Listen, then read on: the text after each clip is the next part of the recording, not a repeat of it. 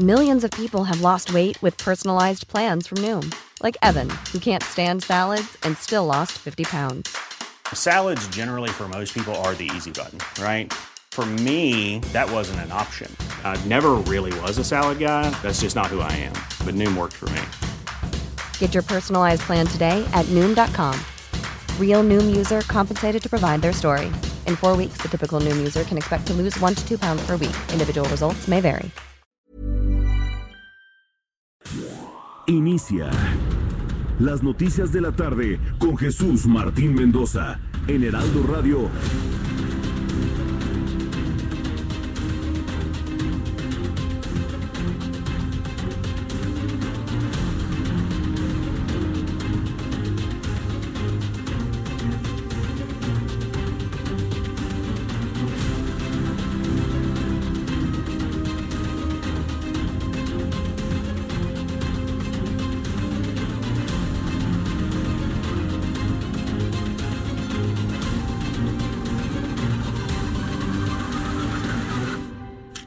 Las 6 de la tarde en punto, hora del centro de la República Mexicana.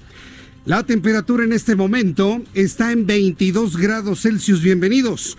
Muy buenas tardes. Iniciamos el Heraldo Radio con toda la información importante a esta hora de la tarde. Le invito para que esté a través de nuestras plataformas de transmisión.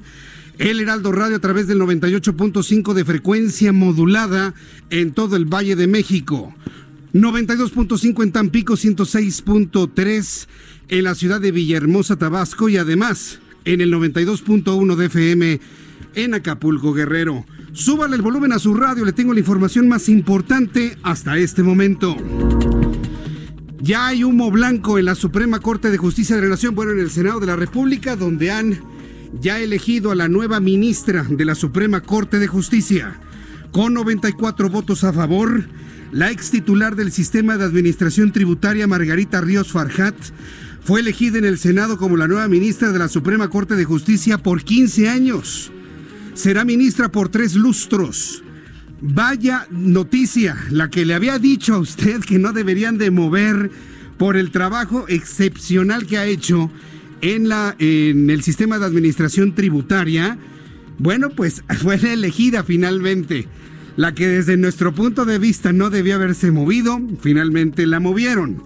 Así que Margarita Ríos Farjat será la nueva ministra de la Suprema Corte de Justicia de la Nación. Vamos a escuchar el momento en el que fue aprobada la designación de Margarita Ríos Farjat como la próxima ministra en la Suprema Corte. En consecuencia, la ciudadana Margarita Ríos Farjat reúne la mayoría constitucional de dos tercios de votos a favor. Toda vez que la ciudadana Ana Margarita Ríos Farjat reúne la mayoría calificada, se declara la Cámara de Senadores designa a la ciudadana Ana Margarita Ríos Farjat, ministra de la Suprema Corte de Justicia de la Nación. Comuníquese al ciudadano presidente de los Estados Unidos mexicanos y al ministro presidente de la Suprema Corte de Justicia de la Nación. De esta manera, los senadores eligieron a Margarita Ríos Farjat para ocupar el espacio que estaba vacío en la Suprema Corte de Justicia de la Nación. Minutos después, la propia nueva ministra rendía protesta del cargo por los siguientes 15 años. Escúchele usted. Ciudadana Ana Margarita Ríos Farjat. El Senado de la República la ha designado ministra de la Suprema Corte de Justicia de la Nación, por lo que le pregunto, ¿protesta desempeñar leal y patrióticamente el cargo de ministra de la Suprema Corte de Justicia de la Nación que se le ha conferido? y guardar y hacer guardar la constitución política de los Estados Unidos mexicanos y las leyes que de ella emanen, mirando en todo por el bien y prosperidad de la Unión? Si así no lo hiciere, que la nación se lo demande. A nombre del Senado de la República le deseamos éxito en su encargo. Muchas felicidades. Pues sí, va a necesitar los mejores deseos como servidora pública, como ministra de la Suprema Corte de Justicia de la Nación. Una designación que en un momento los panistas rechazaron por el simple hecho de que Margarita Ríos Farjat era y es empleada cercana del presidente de la República, Andrés Manuel López Obrador. La pregunta es, ¿a quién le debe sus lealtades? Margarita Ríos Farjat, a la Suprema Corte, a la ciudadanía, al Senado de la República que la eligió o al presidente de la República. ¿Usted qué piensa? ¿Usted qué opina? Sí, porque ese tema de las, de las lealtades, bueno, está muy desgastado en México. Si yo le platicara, si yo le platicara a toda la gente que he conocido que ha violentado ese principio fundamental de la lealtad, nadie lo podría creer. Bien, pues vamos con Misael Zavala, quien se encuentra en el Senado de la República. Adelante, Misael, te escuchamos con este avance. Pues sí, eh, hace unos minutos el Senado de la República eligió con más de con 94 votos a favor eh, a Margarita Ríos Farjar como la ministra eh, en relevo de Eduardo Medina Mora. Margarita Ríos Farjar ya tomó protesta, ya rindió protesta en el Pleno del Senado como ministra de la Corte. En la sesión estuvieron presentes 122 senadores, de los cuales votaron 118.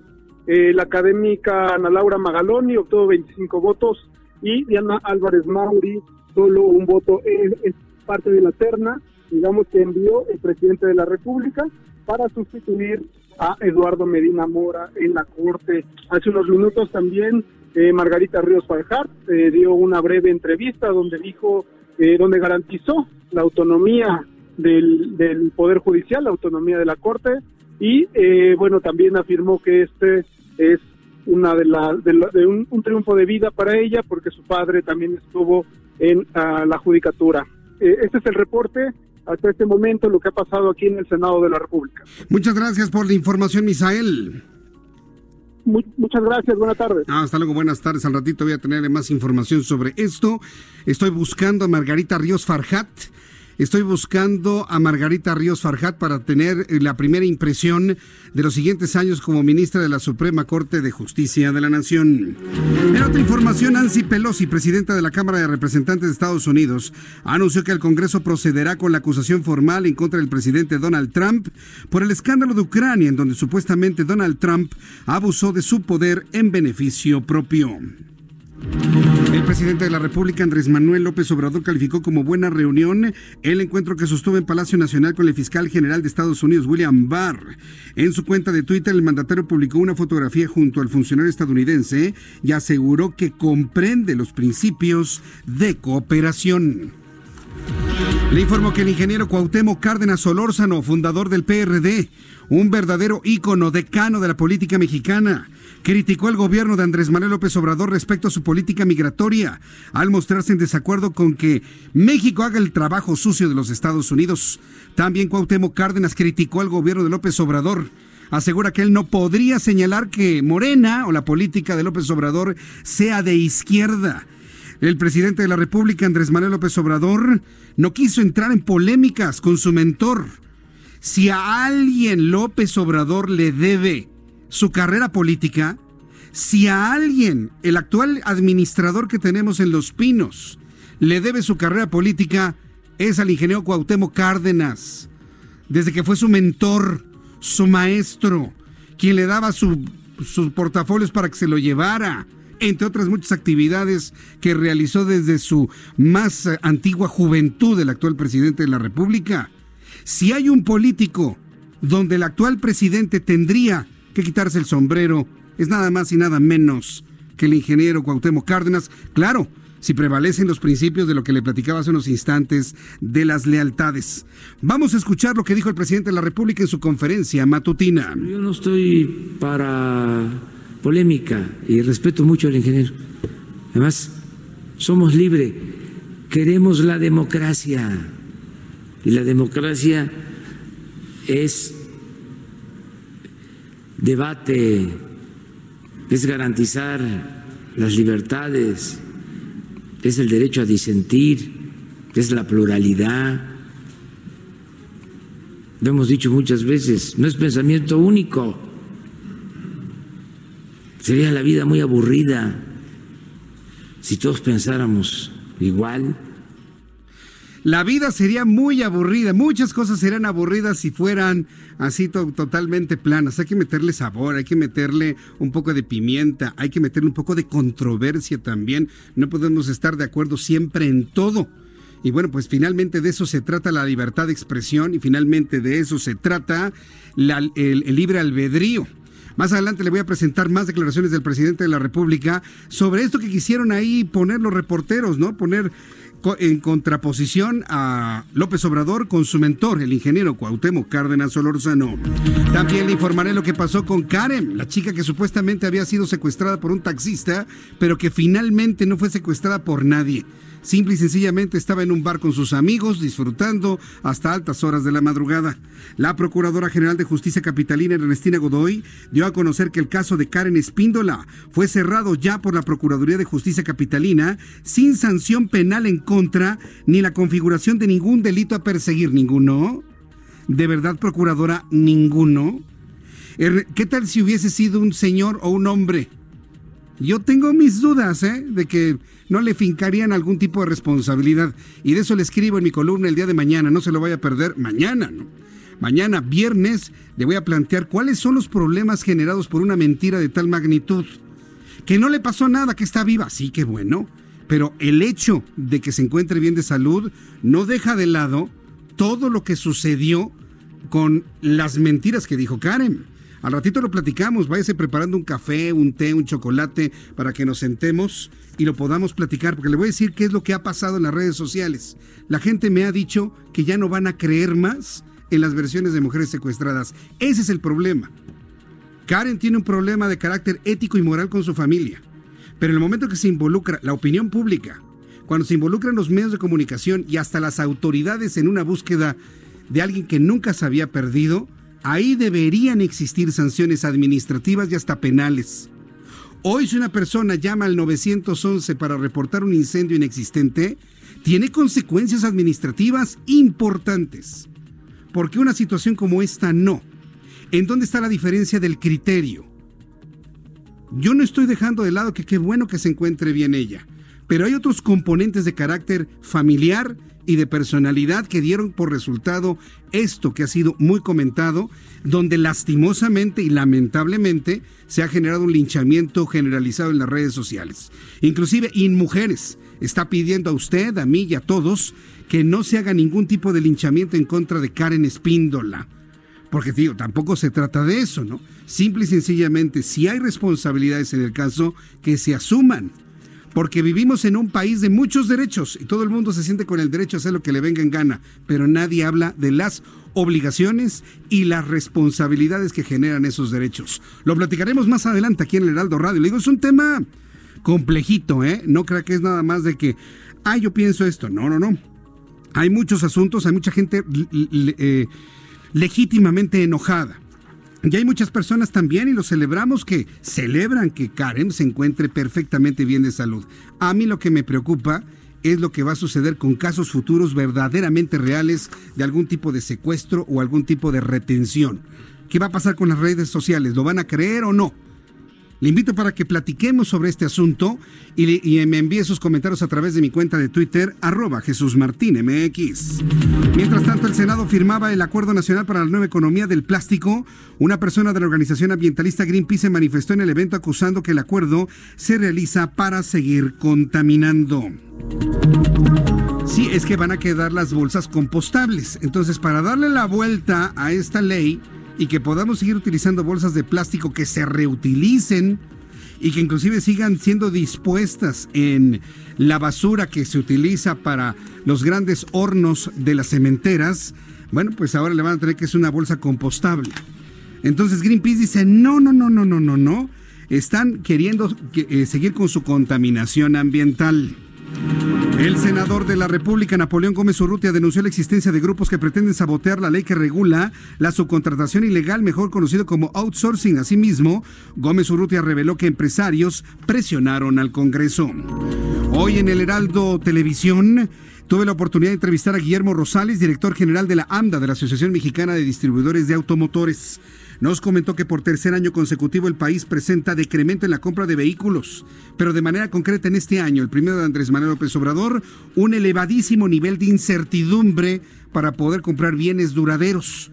Ellos consideran que se va a revertir esto hasta el año 2021 y consideran que todo el año 2020 tendríamos nuevamente o aún la tendencia a la baja en la adquisición de vehículos en el mercado interno de nuestro país. En lo que va del presente año se han registrado 12 feminicidios en Tamaulipas, de acuerdo con la Fiscalía Estatal, con lo que la entidad presentó una baja de 9% según el semáforo delictivo nacional. También le informaré desde Guadalajara, Jalisco, que comparecen y piden ampliación del término constitucional para definir la situación jurídica del exsecretario de Salud de Jalisco. Se llama Jaime Agustín González Álvarez, así como de tres ex colaboradores más. También le voy a platicar una noticia que hoy aparece en algunos diarios de circulación nacional. La Secretaría de Salud, escuche usted esta noticia, súbale el volumen a su radio. La Secretaría de Salud ha suspendido en prácticamente en todo el territorio nacional la aplicación de la vacuna triple viral. Ya no se llama triple viral, le llaman SPR, ¿no? Sarampión, parotiditis y rubiola. Resulta que esta vacuna, según algunos datos obtenidos en Oaxaca y en Jalisco, presenta, entre comillas, algunas fallas. ¿Cuáles algunas de las fallas que presenta esta vacuna? Bueno, pues presenta que no cubre o no protege para enfermedades como rubeola de manera completa. Entonces, eh, se ha empezado por parte de Cofepris, estoy buscando a la gente de Cofepris, el protocolo de revisión de esta vacuna. Pero mire, la información me parece que es muy, muy importante. Estoy buscando a la gente Cofepris para poder confirmar o desmentir, pues usted lo sabe, ¿eh? información que tiene alrededor de 15 años, información que se ha desmentido una y otra y otra vez, pero que en los Estados Unidos aún permanecen algunos grupos que protestan contra las vacunas. Que la triple viral pudiese estar relacionada con el autismo o detonar el autismo no por la vacuna en sí, sino por la forma de su purificación con la utilización de mercurios. Esto, lo, si usted me recuerda, desde hace varios años hemos hecho varias entrevistas, todos los médicos responsables de este tema lo han desmentido, aseguran que no hay una relación directa de la triple viral con el autismo, pero en los Estados Unidos lo siguen creyendo, ¿eh? y lo siguen creyendo a pie juntillas. Y hoy tenemos la suspensión en la aplicación de la triple viral. Se han retenido las eh, alrededor de 19 mil dosis. No se van a destruir, simplemente se va a revisar la efectividad de esta vacuna. Al ratito, yo espero tener información de esto más adelante aquí en el Heraldo Radio. Vamos con información de la vialidad con nuestros compañeros reporteros urbanos, periodistas especializados en información de ciudad. Alan Rodríguez nos tiene información. Adelante, Alan, ¿dónde te ubicas? Jesús Martín, excelente tarde, excelente tarde. Quiero informarles que este día tenemos vialidad a vuelta de rueda en las avenidas Montserrat y el eje 10 Sur, perímetro de la colonia Pueblo de los Reyes, esto en la alcaldía de Coyoacán. En estos momentos se encuentran peritos de la Procuraduría General de Justicia de la Ciudad de México laborando debido a un lamentable accidente en el que perdió la vida un motociclista de aproximadamente 30 años de edad. Al momento tenemos reducción de carriles y cortes intermitentes, pues no han sido retirados los vehículos involucrados. Se trata de un Ford Focus cuyo conductor circulaba sin precaución, presuntamente utilizando su teléfono celular, por lo que golpeó al infortunado motociclista quien cayó al pavimento justo al paso de un camión de pasajeros de la ruta 59. El operador de esta unidad no se percató de la presencia del motociclista, por lo que lo arrolló y sin desearlo le arrebató la vida. Al lugar ya llegaron elementos del escuadrón de rescate y urgencias médicas quienes intentaron brindarle los primeros auxilios al hombre joven, pero este no soportó el golpe ni el peso del vehículo que le pasó por encima. La zona ya fue acordonada y los conductores responsables fueron presentados ante el Ministerio Público. Será cuestión de algunos minutos más cuando se ha retirado el cadáver de este hombre y concluyan las diligencias para que esta realidad se restablezca. Por lo pronto, Jesús Martín, es la información que tenemos al sur de la ciudad y nosotros continuaremos dando un recorrido por las principales calles y avenidas de la gran ciudad para mantenerlos informados. Correcto, Alan. Muchas gracias por la información. Estamos al pendiente, Jesús Martín. hasta luego, que te vaya muy bien. vamos a escuchar a mi compañero Gerardo Galicia, quien también nos informa por dónde sí, por dónde no. Gerardo, adelante, te escuchamos. Y por dónde no, Jesús Martín, es la avenida Chapultepec. Está completamente detenida, tenemos ya intensa afluencia de vehículos y un avance complicadísimo esta tarde y noche. Si dejan atrás la zona del eje 1 poniente, su tramo Bucareli Chapultepec, y se dirigen hacia Avenida de los Insurgentes, hacia la zona del circuito bicentenario, dejó de ser alternativa. Los autos están avanzando completamente a vuelta de rueda, Jesús Martín. Justo llegando al paso de nivel a la altura de la Avenida de los Insurgentes, tenemos un embudo donde nadie se da el paso y es verdaderamente difícil avanzar. Y pasando Insurgentes, con dirección a la zona poniente de la capital, tenemos obras, reducción de carriles, así que el avance sigue siendo bastante complicado. Será mucho mejor opción utilizar y buscar el paso de la reforma. A esta hora está avanzando mucho mejor. Sobre reforma hemos alcanzado velocidades por arriba de los 30 kilómetros por hora. Definitivamente va a ser la mejor alternativa para poder llegar al circuito bicentenario, incluso para poder llegar a la zona del anillo periférico. Y el sentido opuesto de reforma, eh, una vez que dejan atrás la glorieta de la Diana Cazadora, avanza de forma aceptable y en la avenida Chapultepec sí tenemos muchas dificultades todavía para poder superar la avenida de los insurgentes. Y de momento, Jesús Martín, el reporte. Muchas gracias por la información, Gerardo Galicia. Hasta luego. Hasta luego, que te vaya muy bien, mi compañero Gerardo Galicia, con toda la información de la vialidad, en las imágenes que nos comparte Waze, que nos comparte Google Maps.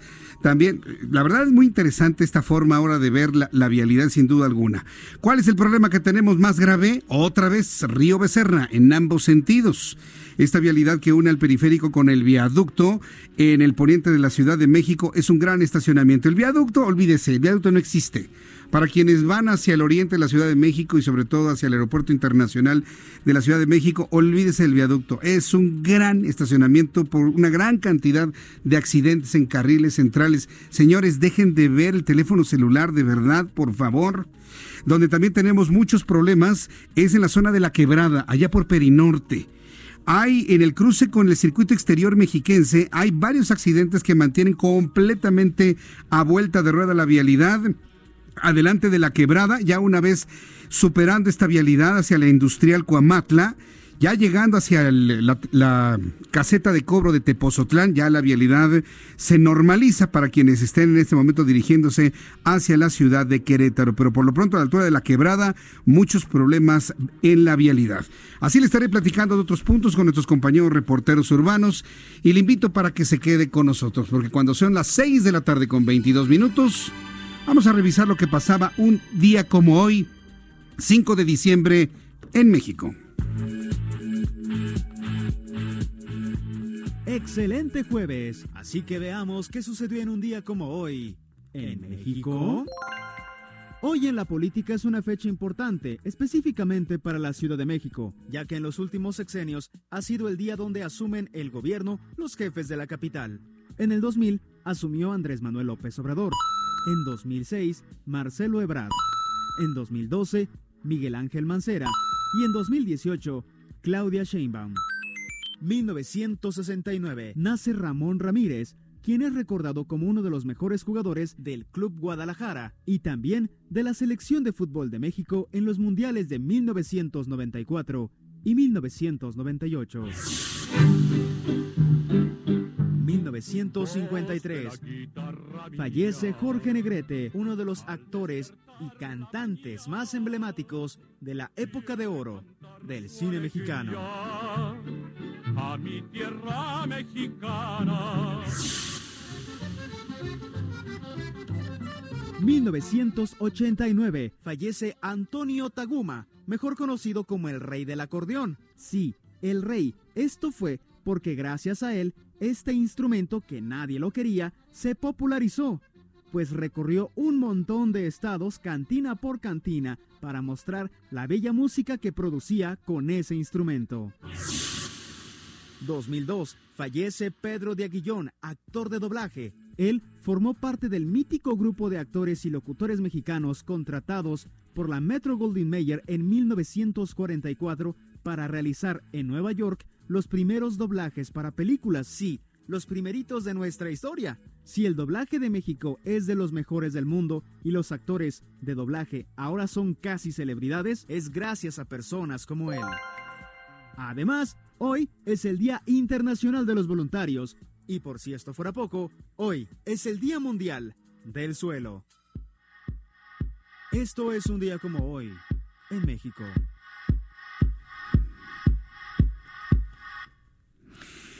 Pues muchas gracias por eh, la información a Abraham Arreola. Gracias por recordarnos esto. En eso tiene toda la razón. En eso tiene toda la razón Abraham Arreola. En México es donde mejor se hace el doblaje. Aun cuando los colombianos, debo decirle, están muy, muy fuertes en esto, porque los colombianos, por ejemplo, cuando venden doblaje de series en otros idiomas al español, ellos sí pueden hacer lo que aquí en México también es algo difícil, el español neutro. Aunque usted y yo nos escuchemos normales, nos dicen que cantamos, que tenemos un cantadito. Los colombianos logran un español neutro, eh, que bueno, pues se puede escuchar perfectamente bien en cualquier parte del mundo de habla hispana. Entonces la competencia está por allá, por supuesto. Entonces sí, una felicitación a los grandes actores y locutores de doblaje. Yo en lo personal recuerdo con muchísimo cariño, afecto y una gran admiración a Julio Lucena. Julio Lucena hizo dos voces muy, muy importantes para, la, para las generaciones mexicanas. ¿Sabes cuáles voces hizo Julio Lucena? No. Don Gato. Don Gato. Uno. ¿Y el otro? Homero Adams para la, la versión en español en México. No, no, no. Es, es más, esos personajes son por la voz en español más que por sus voces originales. Así. Pero bueno, bueno, saludos a todos los actores de doblaje que nos están escuchando aquí en el Heraldo Radio. Bien, pues vamos con la información que tiene que ver con el clima. El Servicio Meteorológico Nacional nos informa el pronóstico del tiempo para las próximas horas. Se va a extender el frío, producto del Frente Frío número 20 de la temporada invernal en todo el territorio nacional para las próximas horas. El Servicio Meteorológico Nacional también, además, observa que el Frente Frío número 20 de la temporada invernal estará interaccionando con otro eh, sistema ciclónico, o bueno, vamos a llamarlo onda tropical, que son los sistemas del verano que ya prácticamente se ha ido. Frente Frío número 20 con alertamiento de color amarillo con rachas de viento superiores a los 50 kilómetros por hora en, Sonora y en Chihuahua. Ya podemos hablar de temperaturas mínimas en la sierra eh, de Chihuahua, en donde se van a encontrar temperaturas por debajo de los 5 grados bajo cero. El Servicio Meteorológico Nacional también informa que el intenso frío estará afectando el estado de Durango. La circulación anticiclónica continuará provocando condiciones estables con cielos despejados en el norte del país y escaso potencial de lluvias. Prácticamente le hemos dicho adiós a la temporada de lluvias. Frente frío número 20, interacción con una masa de aire frío asociada a este frente que mantiene ambiente frío con heladas matutinas prácticamente en todo el territorio nacional. Dice el Servicio Meteorológico Nacional que en donde caiga lluvia podrán estar acompañadas de descarga eléctrica y vientos enrachados. Aquí dice arrachados. Voy a averiguar el, el término pero nosotros hablamos de, rachas, de rachas de viento que podrían alcanzar hasta los 80 kilómetros por hora en algunas regiones, sobre todo amplias del norte de la República Mexicana. También estamos observando el pronóstico para el Valle de México, para la península de Baja California y Pacífico Norte. Inclusive en el centro de la Ciudad de México tendremos condiciones de cielos despejados debido al ingreso del Frente Frío número 20 de la temporada invernal. Ya con estos elementos le doy a conocer. Pronóstico del tiempo para las siguientes ciudades. Amigos en Toluca, en el Estado de México, temperatura en este momento 19 grados, pero la mínima estará en cero. Va a helar. Durante la noche, la madrugada, el amanecer de mañana en Toluca, en el Estado de México, la temperatura máxima alcanzará 20 grados Celsius. En Guadalajara, Jalisco, mínima 8, máxima 28. En Monterrey, Nuevo León, mínima 14, máxima 28. En Tampico, Tamaulipas, mínima 21, máxima 26. En Villahermosa, Tabasco, mínima 21, máxima 31. En Acapulco, Guerrero, mínima 22, máxima 30. En este momento hay 28 grados de temperatura allá en Acapulco. Aquí en la capital del país, el termómetro está en 22. La temperatura mínima mañana al amanecer, abrigue bien a sus niños, por favor, 5 grados.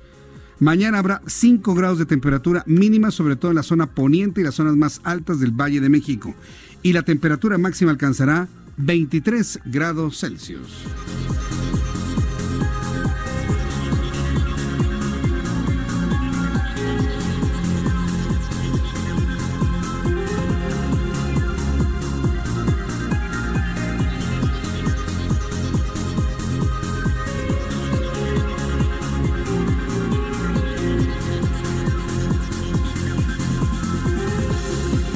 Son las 6 de la tarde con 29 minutos, las 6 de la tarde con 29, hora del centro de la República Mexicana. Escuche usted el Heraldo Radio en el 98.5 de FM en el centro del país. Yo soy Jesús Martín Mendoza acompañándole con la información como lo hemos hecho durante ya, llevamos para 17 años, fíjese, a esta hora de la tarde. Pero si me obliga mucho, desde 1999 yo le acompaño con las noticias en las tardes. ¿Se acuerda de 1999-2005? En, eh, en, una estación de AM en el 1030 y luego del 2005 hasta apenas este año en otras frecuencias de FM. Y bueno, pues ahora estamos aquí en el 98.5 de FM. Ya ha pasado una buena cantidad de tiempo. Muchas gracias a todos nuestros amigos que me están enviando comentarios y opiniones. Esta mañana a través de mi cuenta de Twitter esta mañana a través de mi cuenta de Twitter lo invité a participar con la siguiente reflexión. Amigos de Twitter, buenos días. Ahora que sabemos que Karen Espíndola nunca fue secuestrada por un taxista, sino que pasó la noche y la madrugada en un bar, escribe aquí con, con franqueza qué opinas de este caso. Yo le invito para que entre a mi cuenta de Twitter, arroba Jesús Martín MX, y me dé una reflexión sincera de lo que usted piensa del caso, tomando en cuenta que también Karen ha sido víctima de un verdadero linchamiento en redes sociales el Instituto Nacional de las Mujeres ha pedido que se detenga este linchamiento, pero yo creo que casos como estos sí tenemos la necesidad de analizarlos. Sabemos que la descomposición social y las fracturas de las familias han traído en consecuencia una serie de informaciones pues, que afectan a los demás y ahora este afectó no nada más a su familia, sino a la opinión pública. Le causó lesividad a los taxistas. Es decir, yo, yo creo que en la vida no podemos estar acusando a todos y decir porque soy de cierta condición o de cierto sector de la población, a mí no me hagan nada. Yo creo que tampoco. Vivimos en, una, en un país de derechos. Vivimos en un país de derechos, no queda la menor duda. Pero esos derechos generan responsabilidades y obligaciones. Y en la medida que sigamos insistiendo con eso, lo vamos a seguir insistiendo. Tenemos que promover las responsabilidades y las obligaciones también. ¿Está usted conmigo para promover también la obligación y la responsabilidad? Sí, porque de derechos, mire, eso es lo más fácil. A ver que un gobernante le diga a alguien, tienes derecho a esto, pero automáticamente tienes la obligación de y tienes la responsabilidad de, ahí sí ya no gusta, ¿verdad? Ahí sí ya somos opresores. Después de los anuncios platicamos de este y otros asuntos importantes. Ya tenemos ministra en la Suprema Corte de Justicia de la Nación. Le invito para que me llame y me escriba a través de mi cuenta de Twitter, arroba Jesús Martín MX.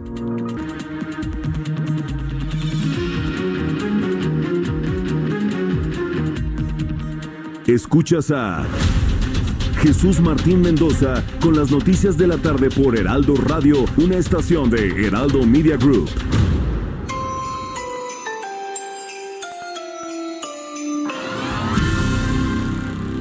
Radio 98.5, con la H que suena y ahora también se escucha. Felices fiestas. Heraldo Radio.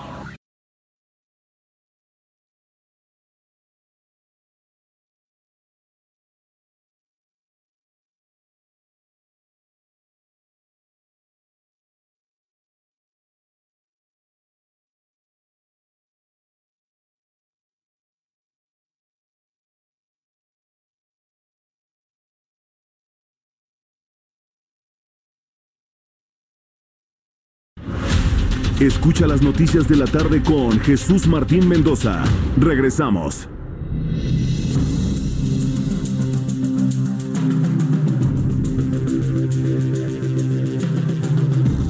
Son las 6 de la tarde con 37 minutos, las 6 de la tarde con 37 minutos tiempo del centro de la República Mexicana.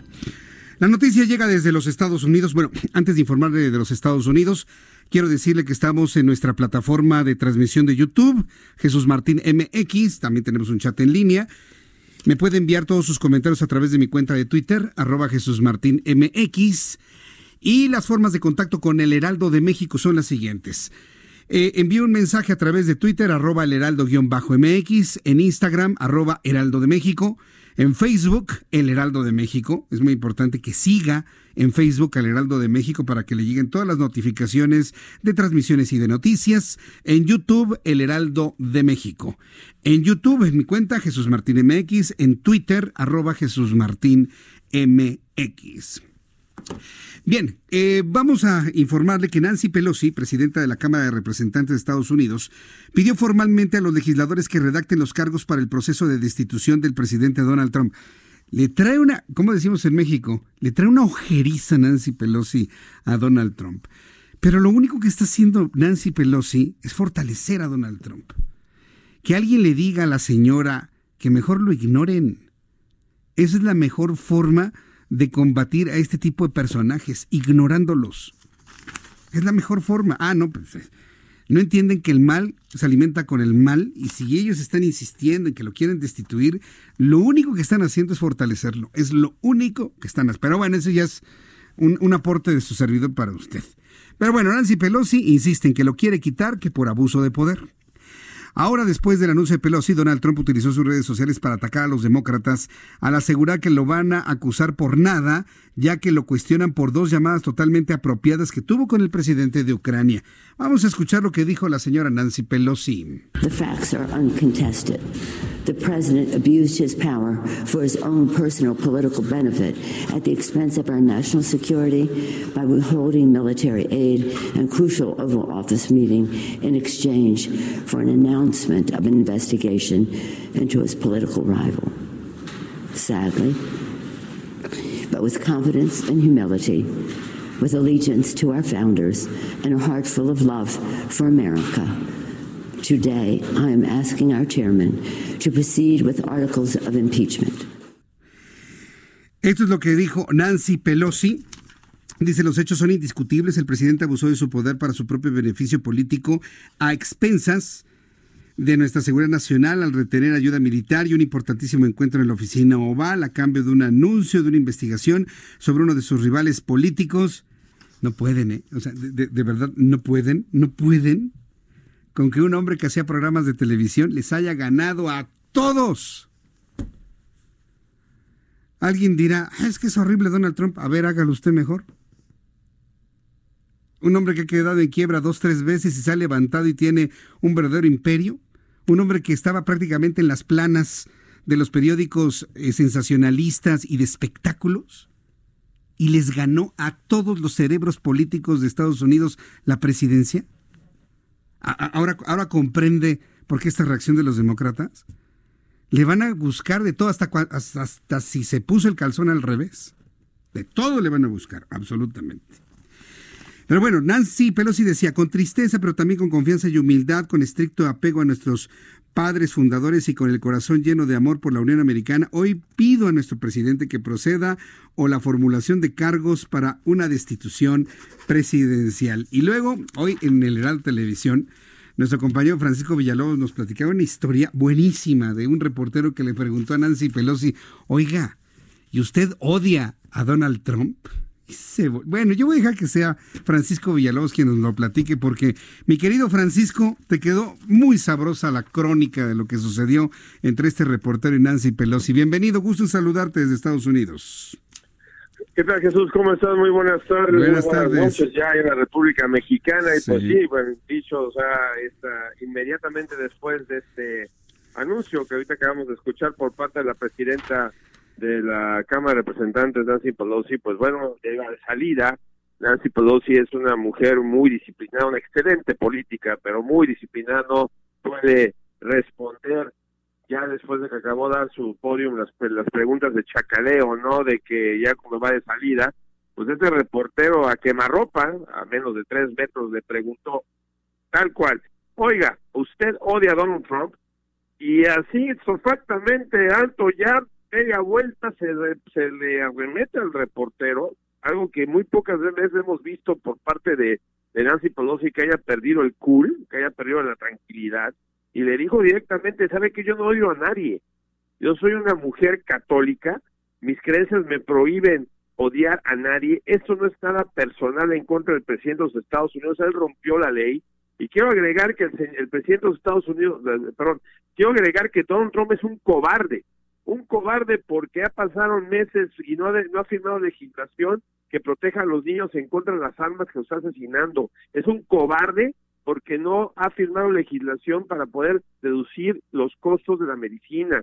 El reportero obviamente se conmocionó y se quiso defender. Oiga, yo no estoy diciendo que Yo digo que usted lo odia. Está un representante este dijo que sus acciones son personales y le vuelve a responder Nancy Pelosi diciéndole esto no es personal esto es la constitución y lo que dicta la constitución que hagamos el presidente de los Estados Unidos rompió la ley al abusar de poder al obstruir la, la, la justicia al obstruir una investigación del Congreso y aunque sea políticamente suicida para nosotros o sea popular o no tenemos que acatar la constitución y sabes qué Jesús o sea, ahorita lo que está diciendo tiene razón.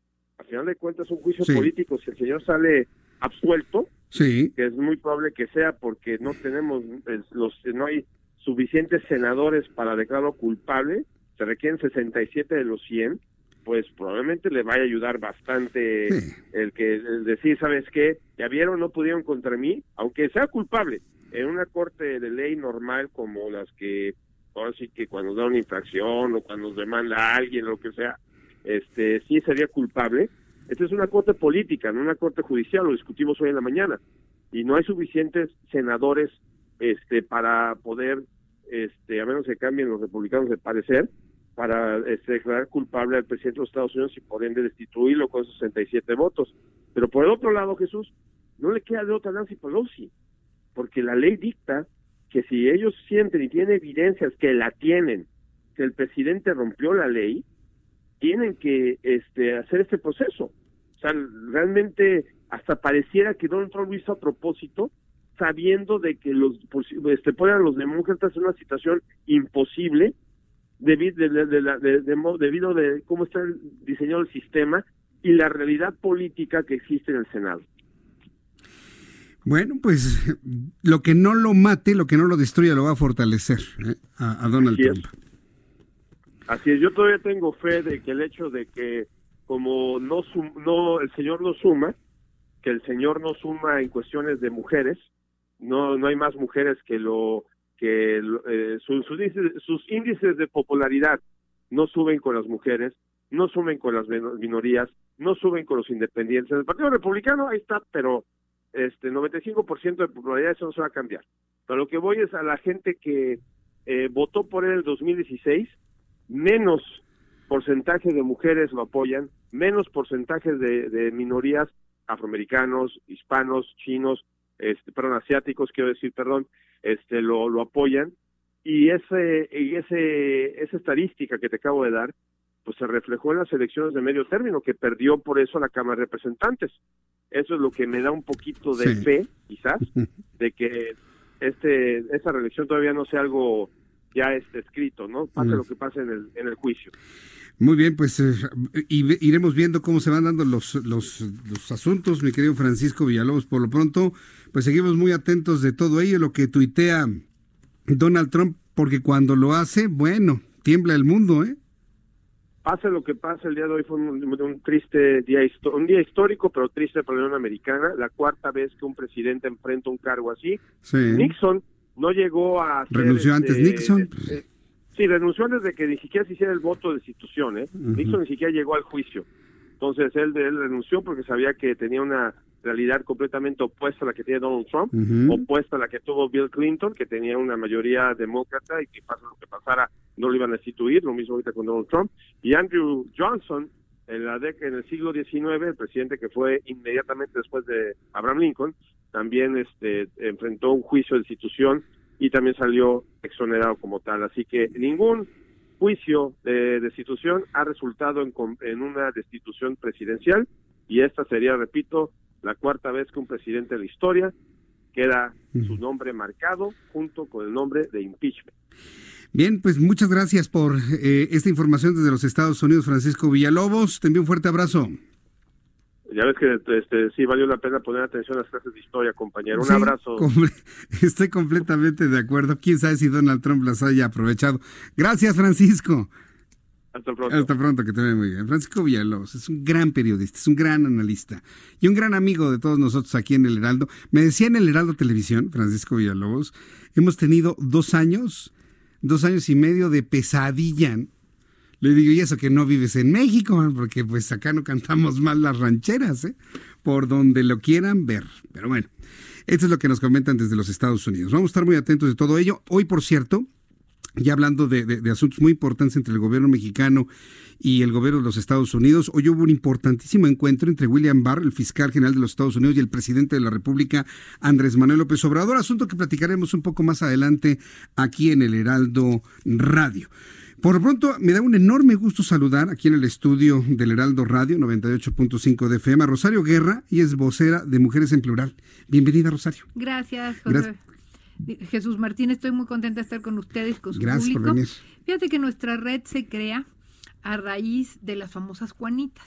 Es lo que le iba a preguntar, ¿qué es Mujeres en Plural? Mujeres en Plural es un grupo que eh, representa a mujeres de todos los partidos, eh, que han sido secretarias de Estado, legisladoras, este, gobernadoras. ¿Sin importar partido? Eh, sin importar partido. La causa que nos une son los derechos políticos de las mujeres. El grupo se inicia cuando, ustedes recordarán el, el caso de las Juanitas, cuando la cuota de participación de las mujeres sube de 60 a 40 después de haber sido 70-30 lo que hacen los partidos es postular mujeres, poner suplentes hombres y luego hacer que las mujeres renunciaran. A raíz de esta situación, ya se venía luchando mucho por el tema de la igualdad en términos de hombres y mujeres en la participación política y en los derechos políticos de las mujeres. A raíz de eso se mete un juicio de derechos políticos ante el Tribunal Electoral y Poder Judicial por varias amigas de diferentes partidos y así surge Mujeres en Plural. Entonces, Mujeres en Plural eh, gana el juicio y se establece, entre otras cosas, que una mujer solo puede tener una suplente mujer, una candidata. Un candidato puede tener suplente cualquier género. Se establece que en las listas plurinominales no dejen a las mujeres al último, sino que sean fracciones de cinco y que de cada cinco, dos sean de un mismo género. Y a partir de esa fecha empieza a trabajar mujeres en plural los temas de derechos políticos los partidos políticos siempre le dan la vuelta al tema de la participación de las mujeres. Entonces hemos estado luchando en las cuotas, primero pues en quitar eh, los rezagos, los temas y demás, porque pues un patriarcado de tantos siglos en donde las mujeres primero no tenían personalidad jurídica, ni derechos de ningún tipo, ni patria potestad, ni derecho a la educación y todo, pues ha ido cambiando. Y obviamente las mujeres al ingresar al mercado de trabajo, al mercado laboral, a la educación, a tener una mejor salud reproductiva y todo esto pues han empezado a ocupar espacios en una forma más importante. Esto ha generado este, una demanda no solamente para que la paridad que se puso en la Constitución en 2011, eh, siguiendo recomendaciones de los tratados internacionales, y que implica que hombres y mujeres son iguales y eh, que quedó plasmado en el sentido de que los partidos políticos deberían seguir el principio de paridad para nombrar a todos los candidatos a puestos de elección popular para el Congreso de la Unión y los congresos locales.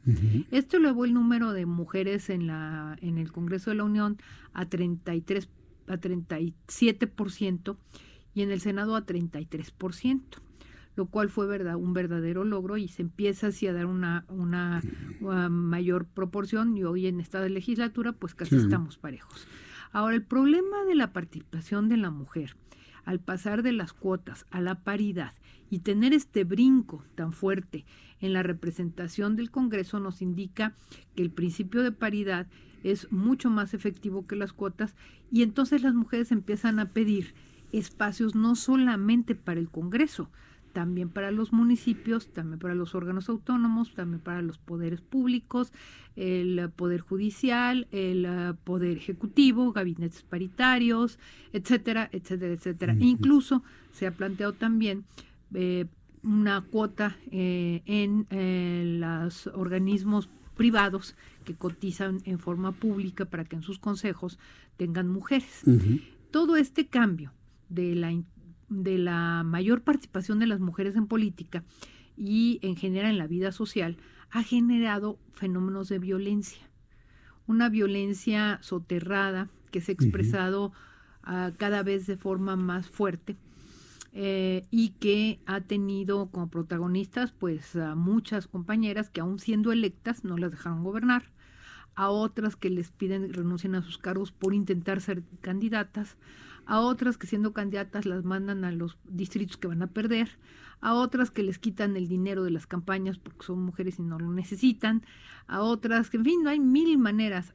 A mí me sacaron de mi partido a golpes en una situación muy complicada en 2011 y desde entonces con Lucero Saldaño y diputada empezamos a ver que no hay un marco de protección a las mujeres en términos de violencia política. Desde entonces Lucero empezó a trabajar el tema de delitos electorales, delitos políticos electorales.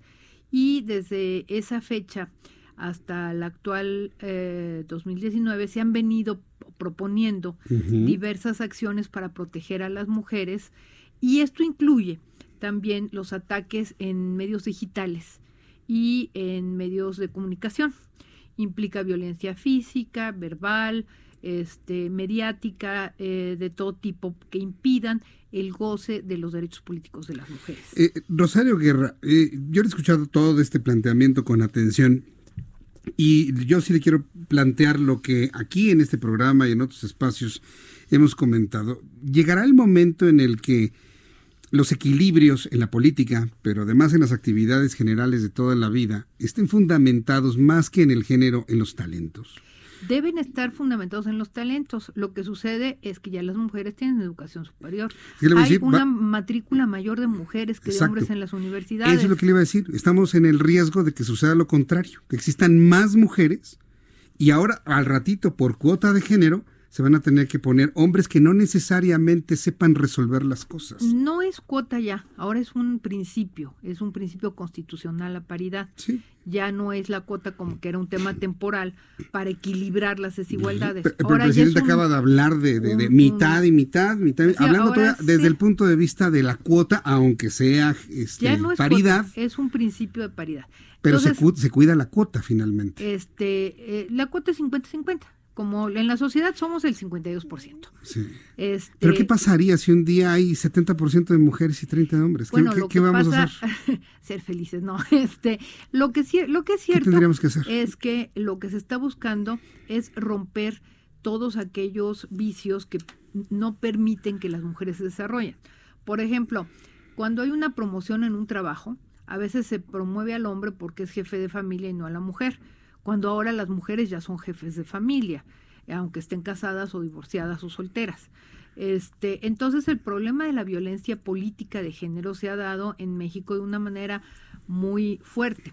El día de hoy, la Cámara de Diputados aprobó reformas para generar un marco de protección a las mujeres y al goce de sus derechos políticos electorales y por 416 votos, que es la mayoría de los diputados, es decir, por unanimidad, se aprobaron estas reformas y se están turnando al Senado. Estas reformas implican cambios a la Ley General de Instituciones y Procedimientos Electorales, a la Ley General de Partidos Políticos, a la Ley General de Protección de las Mujeres contra una contra la violencia, a la Ley Fiscal de la Fiscalía General de la República. Eh, este, eh, esto genera ya la conceptualización de delitos políticos electorales por motivos de género. Eh, se sanciona de uno a cuatro años de prisión cuando, por ejemplo, los, se ataca a una mujer con violencia física, moral, eh, digital, etcétera, y eh, se establecen penas y se establecen procedimientos más ágiles para que las mujeres puedan hacer la denuncia y no suceda lo que sucede hoy. Como las campañas son muy cortas, presentas tu denuncia en el MP y para cuando están viendo el tema, pues, pues ya pasó Pero ¿va a funcionar igual para cuando se ha violentado un hombre? Para cualquier género. Para cualquier género. Eh, para de ida y de regreso. Pues no es nada más para las mujeres. se habla de las mujeres porque en el caso de la Fiscalía Especial de Delitos Electorales, del número de, de juicios con motivo de violencia de género, todas son mujeres, 416 y 86 que se acaban de presentar. Rosario Guerra, se me acaba el tiempo en esta primera charla que hemos tenido aquí en nuestro programa. Yo le invito a que venga a nuestro programa de televisión. Nada más nos coordinamos con el equipo de producción. Deme una página de internet donde el público pueda informarse más sobre esto, por favor. Eh, nosotros tenemos nuestro Twitter que es arroba mujeres en plural. Mujeres en plural, así se llama. Y ahí, es la puerta para todo lo demás, ¿verdad? Así es, somos eh, de todos los partidos políticos, PRI, PAN, PRD, PT, Verde, todo. Pues me dio mucho gusto conocerla, saludarla aquí en el Heraldo Radio y les deseo muchísimo éxito en todo esto que están impulsando. Se los agradezco mucho y yo pedí pues acompañarlos porque había una confusión con la ley Olimpia que fue muy importante, pero es lo solamente local, es violencia digital y es solo Ciudad de México. Y como se habla de violencia política de género, luego se confunde mucho el tema y por eso quería yo platicarles de que en Mujeres Populares estamos muy contentas de que hoy se haya logrado la unanimidad de la Cámara de Diputados para estas reformas. Y la voy a volver a invitar para seguir platicando sobre ello. Muchas gracias, Rosario gracias, Guerra. Hasta luego. Arroba Mujeres en Plural para que usted tenga más información. Vamos a los mensajes, regreso con un resumen de noticias y para el resto de la República Mexicana, www.heraldodemexico.com.mx.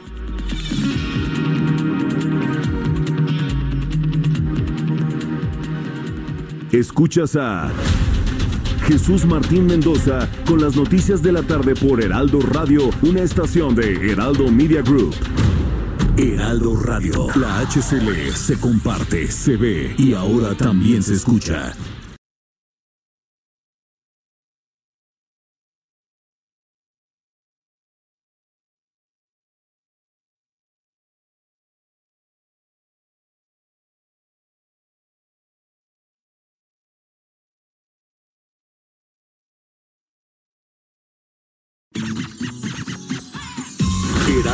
Radio 98.5 FM, una estación de Heraldo Media Group, transmitiendo desde Avenida Insurgente Sur 1271, Torre Carrachi, con 100.000 watts de potencia radiada.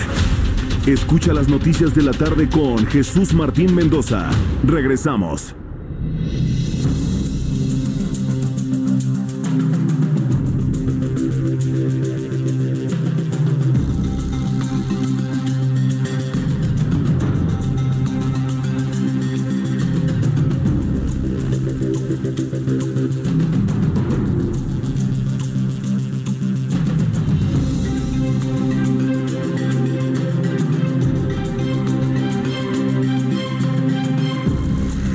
Estas son las noticias en resumen cuando el reloj marca las 7 con 1. Escucha usted el Heraldo Radio, yo soy Jesús Martín Mendoza, súbale el volumen a su radio.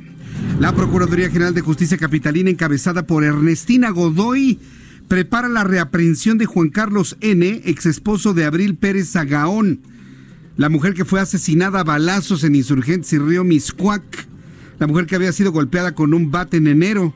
Ya se le había olvidado, ¿verdad? Ah, bueno, pues sigue la Procuraduría investigando sobre este asunto.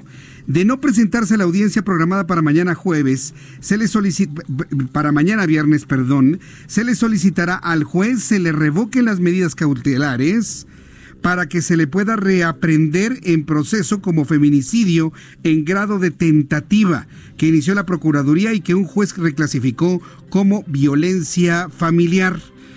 El día de hoy se le vence el término de los tres días, dado que no se presentó a la firma a la cual estaba obligado. Tiene tres días para justificar la razón por la cual no se presentó. ¿Usted por qué cree que no se ha presentado? Pues porque ya está en México. Hasta, creen. A veces yo pienso que nuestras autoridades son muy, muy inocentes, ¿verdad?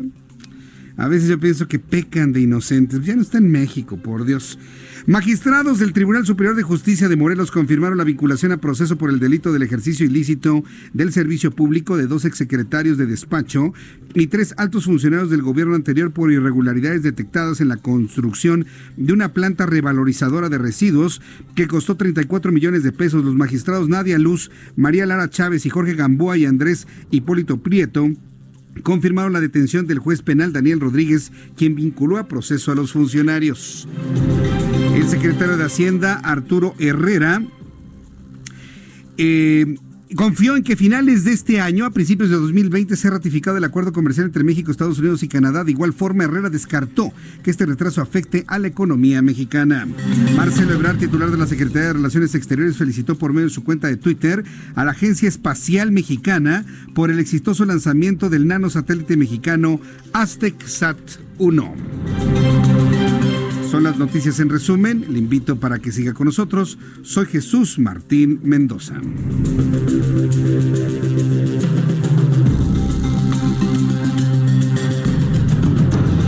Ya son las 7.5, las 19 horas con 5 minutos, hora del centro de la República Mexicana. Vamos con mi compañero Alan Rodríguez, quien nos tiene información de la vialidad. Adelante, Alan.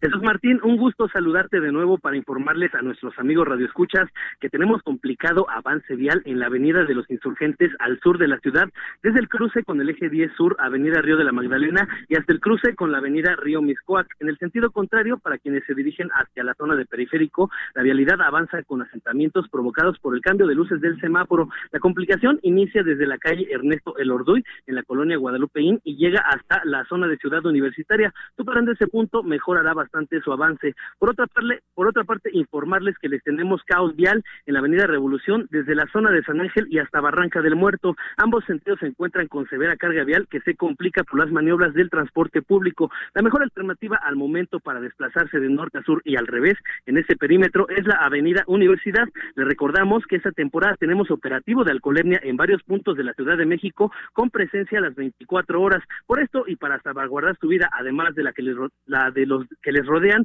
les recomendamos no manejar si estos días consume alcohol en sus reuniones decembrinas. Ese es mi reporte, Jesús Martín, estamos al pendiente. Gracias por la información, Alan. Gracias, Jesús Martín. Continuamos al pendiente. Continuamos. Vamos con mi compañero Gerardo Galici, que nos tiene más información de la vialidad. Adelante, Gerardo. Así es, Jesús Martín, es información de la Avenida de los Insurgentes, pero en la zona centro de la capital es un enorme estacionamiento para nuestros amigos que están dejando atrás la zona del Paseo de la Reforma y se dirigen a la Avenida Chapultepec, que van a avanzar completamente a vuelta de rueda. Hay que tomarlo en cuenta, manejar con mucha, mucha paciencia. Ya están llegando elementos policíacos para tratar de agilizar la circulación. Hasta este momento no lo han conseguido, así que el avance que van a encontrar esta noche está bastante complicado. En sentido opuesto, lo que estamos a apreciar con similares condiciones, largos rezagos en semáforos y dejan entrar la glorieta de insurgentes con rumbo al eje 1 norte y de hecho del eje 1 norte hacia la zona del circuito bicentenario también van a encontrar bastantes dificultades. Y finalizamos el reporte con información del paseo de la reforma antes estuvimos eh, checando nuevamente esta importante de ella de lo más complicado es eh, llegar a la glorieta de la Diana Cazadora y la glorieta de la Palma con rumbo a la zona centro. Son los puntos más conflictivos. Hay que tomarlo con mucha calma. Y por lo pronto Jesús Martín el reporte. Gracias por la información Gerardo. Hasta luego. Hasta luego que te vaya muy bien Luego de la reunión con el fiscal general de los Estados Unidos, William Barr, hoy se dio un encuentro muy importante entre el presidente de la República, Andrés Manuel López Obrador, y el fiscal general de los Estados Unidos, William Barr, que fue, por cierto, un encuentro privado, a puerta cerrada. Sin embargo, bueno, pues el propio presidente López Obrador en su cuenta de Twitter calificó el encuentro como muy bueno, como muy positivo, en donde se establecieron los principios de respeto, de colaboración y de no intervención. Bueno, pues el presidente publicó en su cuenta de Twitter que es un funcionario que rige los principios, que es un funcionario que rige los principios de cooperación, además calificó como una buena reunión. Esto es eh, lo que publicó el presidente. Buena reunión con el fiscal general de Estados Unidos, William Barr. Cuando yo veo esto, leo la sintaxis, la puntuación y demás, pues sé perfectamente bien que esto no lo escribió López Obrador, pero bueno. Buena reunión con el fiscal general de Estados Unidos, William Barr. Como abogado comprende que nuestra constitución nos obliga a ceñirnos a los principios de cooperación para el desarrollo y la no intervención en política exterior. De este modo siempre podremos trabajar juntos. Lo voy a decir de una manera más, más puntual, más verdadera, ¿no? Esto es lo que se publica en la cuenta de Twitter del presidente de la República, Andrés Manuel López Obrador. Además, esta misma tarde también el presidente sostuvo un encuentro privado con integrantes del Consejo Mexicano de Negocios en el marco de la sesión plenaria del organismo empresarial. Y mientras ha tenido todos estos encuentros, López Obrador, Cuauhtémoc Cárdenas, fundador del PRD y candidato en tres ocasiones a la presidencia de la República, criticó el gobierno actual, el de Andrés Manuel López Obrador respecto a su política migratoria al mostrarse en desacuerdo de que el país haga el trabajo sucio de los Estados Unidos. Esto, bueno, vaya, en cuanto a lo que Marcelo Ebrard ha negado una y otra y otra vez de que no somos el tercer país seguro. En declaraciones para la prensa extranjera, Cárdenas se mostró a favor del asilo que la presente administración ofreció al señor Evo Morales, expresidente de Bolivia, pues se continuó con la tradición que tiene México de recibir exiliados tanto de España como de América Latina. Tras las declaraciones de Cuauhtémoc Cárdenas, el presidente López Obrador opinó lo siguiente. Yo no estoy para polémica y respeto mucho al ingeniero. Además, somos libres, queremos la democracia y la democracia es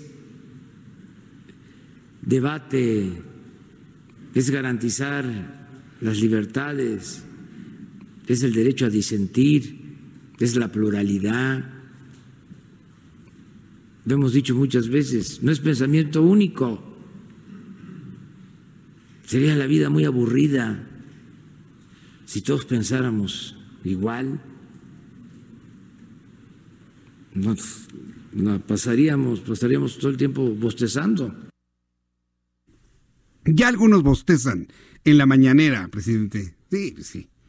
Ya algunos bostezan, ¿no? Sobre todo cuando pregunta el señor de la revista de energía.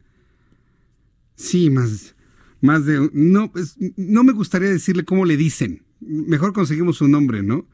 Aunque luego me, pongo unas divertidas cuando el señor del, de, la corbatita así de moño le, le pregunta. Ay, es un personaje. Bueno, por lo menos nos reímos, ¿no? No bostezamos, pero por lo menos nos reímos. ¿Cómo se llama? Créeme que no, no, no he tenido el cuidado de preguntar cómo se llama. Carlos Pozos, ¿verdad? Carlos Pozos. Está bien, cada, cada, quien, cada quien, cada quien hace su luchita, su trabajo, su forma de hacerlo. Entonces, pues sí, si él no quiere que nadie esté bostezando, pues vamos a tener que meterle un poco más de pimienta a las cosas, ¿no? un poquito más de pimienta a las cosas. Y bueno, pues hablando de pimienta, pues ya mañana, mañana, mañana le platico algo de pimienta, para que vea, para que vea que no, no me olvido de usted que le gusta escuchar este tipo de cosas. Y yo le invito a que me siga escribiendo a través de nuestra cuenta de Twitter, arroba Jesús Martín MX, su opinión sobre el tema de Karen.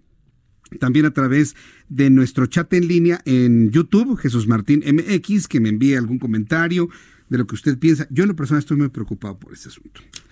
Estoy preocupado por los efectos que se pueden generar en la, en la opinión pública. Eso es lo que me preocupa. Eh, que si Karen quiere rehacer su vida, que si tiene tres hijos, que si tiene 30 años, que si su papá se enojó con ella. Eso es un asunto que tienen que resolver ellos.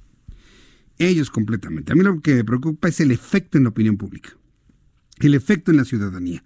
Por lo que he leído Invíteme, invíteme, le invito a que me escriba un comentario a través de mi cuenta de Twitter, arroba Jesús Martín MX, sobre este asunto que fue muy comentado. Por cierto, mañana en mi columna Ojos que sí ven, yo le invito a que la revise mañana en el Heraldo eh, impreso, en el periódico El Heraldo de México. Estará en la, entre la página 13 o 15 seguramente. Eh, mi columna se llama Ojos que sí ven y mañana escribo sobre este asunto, sobre el de Karen. ¿Por qué mentir, Karen? Así se llama. ¿Por qué mentir, Karen? Y hago una reflexión de los efectos que esto puede, eh, puede tener ¿no? hacia la opinión pública. Y le invito para que lo lea y me diga si usted está de acuerdo o no está de acuerdo. Pero evidentemente yo me uno a todas las voces que celebran pues, que no le pasó nada finalmente. Pero no no, no le pasó nada. Y aquí el problema es las futuras mujeres que sean violentadas, secuestradas, privadas de su libertad, retenidas de manera ilegal, ¿ahora qué? Por eso hacemos el llamado de que continúe esta sensibilización cuando nos enteremos de noticias como estas, por favor. Bueno, pues esto fue lo que eh, le informo sobre Cuauhtémoc Cárdenas y el presidente Andrés Manuel López Obrador. Mire, ya que estamos hablando del asunto de Karen, vamos a la 23, Orlando. Ah, primero la entrevista. Ah, sí, es que tengo aquí una entrevista. Tengo en la línea telefónica Ángel Gómez Concheiro. Él es director general de grandes festivales de la Secretaría de Cultura de la Ciudad de México. Ángel Gómez Concheiro, bienvenido. Gusto. Argel, perdón, Argel, discúlpeme, es que aquí me pusieron Ángel. Bienvenido, Argel Gómez. Bienvenido, Argel. Igualmente, Jesús Martín, un gusto y un saludo a tu auditorio. Festival Radical Mestizo y Festival Internacional de Música del Mundo. Platícanos, Argel, por favor, sobre estos acontecimientos aquí en la ciudad. Así, así es, es una invitación a todo tu auditorio este sábado y domingo en el Zócalo de la Ciudad de México. El gobierno de la Ciudad de México organiza un gran festival, vale mucho la pena porque es de carácter internacional, vienen muchos grupos a presentarse al Zócalo, grupos que han construido una propuesta de mestizaje, de mezclas de sonidos de distintos rumbos y latitudes del planeta. Entonces tendremos el sábado desde las 12 del día a Gogol Bordelo, que viene de Nueva York, los orillas cubanos, viene también Femi Kuti desde Nigeria, con una gran propuesta musical de es una mezcla muy autóctona, es la posibilidad incluso también de conocer bailarines, músicos de Nigeria eh, y también vamos a tener de Argentina la presencia de Cumbia Queers, un grupo muy innovador que también hace unas mezcolanzas musicales de primer nivel. Y bueno, el sábado terminará hasta las 10 de la noche, pero el pastel principal será el domingo a partir de las 5 de la tarde. Todo el auditorio está invitado a poder disfrutar de Jimbo, que es una pionera del hip hop mexicano, Alemán, una bomba en las redes sociales y en YouTube entre los jóvenes, y a Residente, que cierra, que es el ex vocalista de Calle 13. Vale la pena poderlo disfrutar en vivo, su gran espectáculo. Esto es Radical Mestizo este fin de semana, sábado y domingo, una gran posibilidad de ver en vivo a grupos de primer nivel internacional gratuitos para todos los jóvenes y familias. Eh, eh, nuevamente, ¿en, dónde será esto? En el Zócalo, Capitalino. Sí, que, por cierto, eh, ¿cuál es el criterio que se utiliza para la ubicación de los escenarios? Por ejemplo, en este caso, ¿cuál fue el criterio para ubicar el escenario en donde se encuentra en este momento? Claro, mira, es el Zócalo, pues una, la principal plaza de la ciudad, es donde se pueden concentrar hasta más de 120 mil personas. Entonces estos grupos pues tienen la trayectoria, los públicos, pues que pueden convocar a un concierto de este nivel. Entonces es una producción muy grande para pues que se escuche, se vea muy bien y se disfrute este festival. Bien, ¿en qué página de internet, cuentas de Twitter, de redes sociales el público puede conocer más de este festival?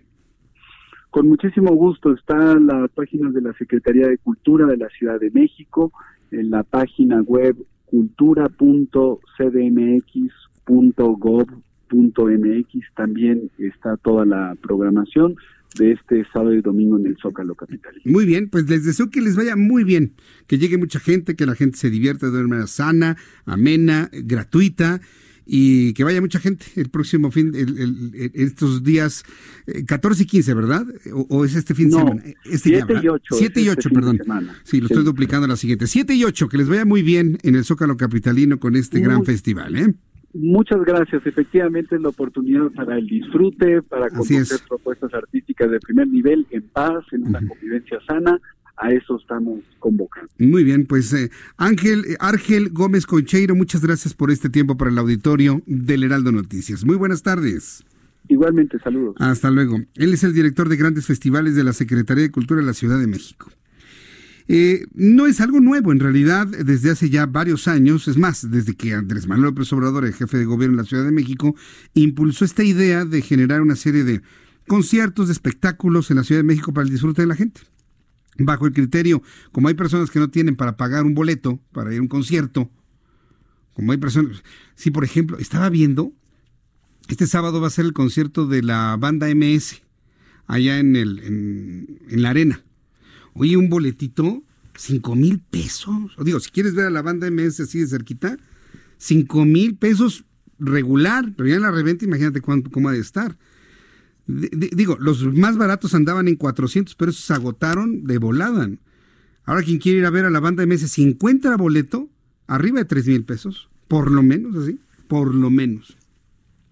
Entonces, bajo esa idea es que el gobierno de la Ciudad de México promueve este tipo de espectáculos. Lo que le pregunté del criterio para la colocación del escenario no me lo contestó. Soy consciente de que no me lo contestó. Pero yo soy de la idea de que se aplique bajo toda circunstancia lo que dijo Benito Juárez y repite a cada rato el presidente de la República, Andrés Manuel López Obrador. El respeto al derecho ajeno es la paz. El respeto al derecho ajeno es la paz. ¿Y a qué me refiero? Yo quisiera ver que un día pongan el escenario atrás del Palacio Nacional o del edificio del Ayuntamiento del Gobierno de la Ciudad de México. Siempre lo hacen frente a la catedral, como si la catedral, como si el, tener una fe o ser religiosos o la iglesia católica no les importara. Yo sé que no les importa, pero el 90% de sus electores tienen fe católica y van a la catedral y se persignan y piden por su familia. Lo que no me gusta es que en la parte de atrás ponen los baños. y la gente se orina y hace mil cosas en el atrio de la Catedral Metropolitana. Y yo sí le quiero decir a, este instituto y Secretaría de Cultura que vámonos respetando, ¿no? Si vamos respetando todo, así como que hay que respetar el Palacio Nacional, el edificio del Ayuntamiento, también hay que respetar el edificio de la Catedral, que es de todos los mexicanos y además es una obra arquitectónica que muchas personas de otras partes del mundo vienen a ver, a disfrutar. Si hay un tema religioso con, yo le voy a poner aquí el escenario para que se tape, y además orínense allá atrás, no hay bronca. ¿eh? Así no vamos a llegar a ningún nivel de paz. Póngalos en diferentes lugares este fin de semana, ahí frente a la catedral, que todos hagan pipí ahí en, en el atrio. Otro fin de semana frente al Palacio Nacional, no pasa nada. Otro fin de semana frente a la Avenida 20 de Noviembre. Yo creo que si lo hacemos de esa manera y se lanza este mensaje de que no hay una animadversión específica hacia un punto específico del Zócalo, podríamos tener una convivencia mucho más sana y mucho más en paz. ¿eh? Pero es una sugerencia, es una sugerencia. Es un supón, por supuesto. Bueno, son las 7 con 21, las 19 horas con 21 minutos. ¿Verdad que nadie lo había mencionado y usted sí se había dado cuenta? Pues claro, yo también me doy cuenta. Y como usted y yo nos tenemos mucha confianza, por eso lo planteo aquí en el Heraldo Radio. Bien, eh, continuando con la información, eh, en el caso de Karen Espíndola, no habrá sanción por lo ocurrido en la madrugada y mañana del 4 de diciembre.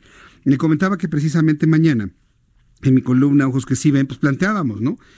El que este tipo de situaciones están dentro del ámbito ético, dentro del ámbito moral, una responsabilidad con la familia, lo que usted guste y mande, pero ¿qué pasa cuando se alerta a la opinión pública? ¿Qué sucede cuando se alerta toda una procuraduría en la búsqueda de una persona? Lo que queremos es que aparezca y que se aplique justicia. Pero cuando no es cierto, es equivalente a llamar al 911, hablar de un incendio y que no exista nadie, que vayan los bomberos ahí. ¿Dónde está el incendio? No, pues fue una llamada falsa. Eso está penado actualmente por la ley, severamente. ¿De verdad en este caso no va a pasar nada? ¿O en los futuros que se presenten? Se lo digo porque, bueno, finalmente ya la Procuraduría Capitalina ha determinado que no habrá ningún tipo de sanción por lo que ocurrió en la madrugada y mañana del 4 de diciembre. La Procuraduría General de Justicia Capitalina informó que la carpeta de investigación que se inició por su presunta desaparición se cerró, pues no hay delito que perseguir. Qué bueno que no le pasó nada a la señora. Qué bueno, pero la opinión pública no está tan, tan, tan de acuerdo con ello. Yo insisto, qué bueno que no le pasó nada y ojalá todas las historias se resuelvan así. Ojalá y todas las historias se resolvieran así. Tristemente no. Pero ¿qué es lo que ha pasado? Hay muchas personas a través de las redes sociales que me dicen que ya no van a creer en este tipo de casos. No haga eso, por favor. Cada vez que yo le suba una imagen de una persona desaparecida, vamos a ayudarla. Fíjense lo que tenemos que hacer en los medios de comunicación ante cosas como estas. Se desincentiva la participación ciudadana. Y bueno, pues basta, usted le, basta que usted pase a mi cuenta de Twitter, arroba Jesús Martín MX, a una pregunta, ¿cuál es su opinión? Sin ningún tipo de sesgo, ni mucho menos, y las opiniones hablan por sí mismas. ¿eh? La gente está enojada. La titular del Instituto Nacional de las Mujeres, Nadine Gassman, Gassman Nadine Gassman, reprobó el linchamiento que se ha suscitado en redes sociales contra Karen Espíndola. Es una cuestión injustificada. Realmente tenemos que creerle a las mujeres que tenemos que proteger y asegurar que garantizamos la seguridad de las mujeres, manifestó Gassman. Completamente de acuerdo. Pero cuando no es verdad, Nadine, ¿ahí qué hacemos? ¿Hacemos como que no vimos? ¿O aquí no pasa nada? ¿O qué? Se, se invierten muchos esfuerzos de toda índole y la gente está enojada. De un personal no. ¿eh? A mí, la verdad, me da gusto que no haya pasado absolutamente nada, sobre todo por sus niños. Porque Karen tiene hijos, tiene niños. Pero la, la gente en las redes sociales ha sido terrible. Ahorita le digo cuáles son las tendencias. A ver. Las tendencias en México. Karen de Parranda. Tendencia en México con 7.411 tweets en la última hora. Otra tendencia, sismo, Tendencia Sears, Tendencia Eduardo Medina Mora, Informe, El Mijis. Tendencia en México, Karen Mentirosa, 21.300 tweets. Obviamente, no todos en, en, un linchamiento, sino en una defensa, ¿no? Por ejemplo, vamos a leer el primero que aparece. Federica Ricarda. Si yo fuera Karen, no hubiese regresado a mi casa porque mis papás me hubiesen puesto una friga bien buena. Estefanía Ochoa, señoras, Señores y señoras, diario asesinan a 10 mujeres en México, solo por ser mujeres, lo pone en mayúscula. Agradezcamos que Karen Espindo, la que llaman Karen Mentirosa, estaba divirtiéndose y no siendo torturada. Y regresemos al inicio porque no fue ella, pero sí otras mujeres. Basta de callar. Y pone Stephanie Ochoa, basta de violencia machista. Barks Sleep sobre el tema Karen Mentirosa nunca voy a dejar de retuitear porque gente por gente desaparecida. Si comparto a 10 personas y 9 se fueron de fiesta, allá ellas y sus conciencias. Pero si mi retweet puede ayudar a encontrar a la décima, a la que está en peligro real, con eso me basta y me sobra. ¿eh? Me gusta tu pensamiento, es más, vamos a darle un retweet, mi querido Sleep. Precisamente de eso se trata. Eso es lo que estamos buscando ante los comentarios de muchísima gente que dice que ya no van a creer en esto debe prevalecer una idea como la de Backslip. Ya ni siquiera pensar si es cierto o no es cierto. Vamos a ayudar, vamos a buscar, vamos a apoyar, porque va a haber personas, va a haber mujeres que necesiten nuestra ayuda. Leila dice, qué bueno que el amor está bien, pero no me imagino lo que la persona debe ser para invitarte a un secuestro por irte a tomar alcohol. Borracha pero buena muchacha morra, es la regla bueno, evidentemente le edité todo el texto. Y sabrí, inevitable no dar RT, un poco de humor negro. Y bueno, también ha servido para el humor negro. Caro, qué, a ver, qué raro que todos los noticieros y periódicos tuvieran la noticia de la desaparición de Karen. Qué raro que se hiciera viral tan rápido. Qué raro que ya hay videos del bar donde estuvo. Qué raro que el Karen Mentirosa sea trending topic tan rápido. Como si quisieran desprestigiar la lucha. No, no, Caro, no, no, espérame. No, no, Caro. Y ya con esto cierro algunos de los comentarios, pero sí le quiero contestar a Caro. ¿Saben por qué se hizo tan viral esto? Por una razón muy simple y muy sencilla. Estamos en una semana de hipersensibilidad sobre la violencia contra las mujeres y empezamos el lunes. Empezamos el lunes con el Día Internacional en contra de la violencia hacia las mujeres las manifestaciones que hubo en todo el mundo, el conocimiento del performance, la gira del performance en todas partes del mundo. Aquí en la Ciudad de México y en el país se ha repetido una y otra y otra vez.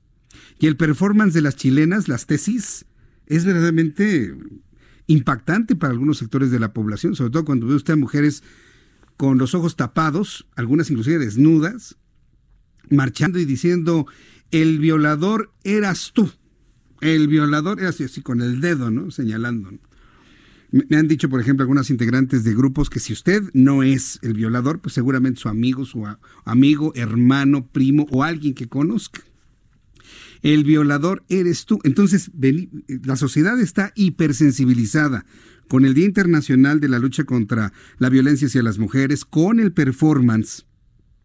Lo que dice el performance. ¿Ya escuchó lo que dice el performance? Yo creo que Caro no. ¿Ya lo escucharon? Es dramático. Habla de feminicidio, habla de las desapariciones y la culpa no era mía, ni cómo vestía, ni dónde me encontraba. El violador eres tú. Y de repente el día siguiente desaparece una muchacha supuestamente por un taxista que la desapareció. ¿Cómo quieren que reaccione la sociedad? El fenómeno tiene que ver con redes sociales, con medios de comunicación, con días internacionales y con los performances. Por eso se hizo tan viral, Caro. Te puedo asegurar que en otro tiempo del año sí se hubiera mencionado mucho, pero no con la intensidad que ocurrió. Por eso de ahí el encono que ha surgido en las redes sociales ante esto. Bueno, son las 7.29, las 19 con 29 minutos hora del centro de la República Mexicana. Voy a ir a los mensajes y regresamos con, con otras noticias. Hay todavía algunas reacciones sobre la violencia de género. Los hombres en México eh, ganan en promedio. Las reacciones de Claudia Sheinbaum, jefa de gobierno, del Mijis, Después de los anuncios regresamos con esto y le invito para que me siga escribiendo a través de mi cuenta de Twitter, arroba Jesús Martín MX.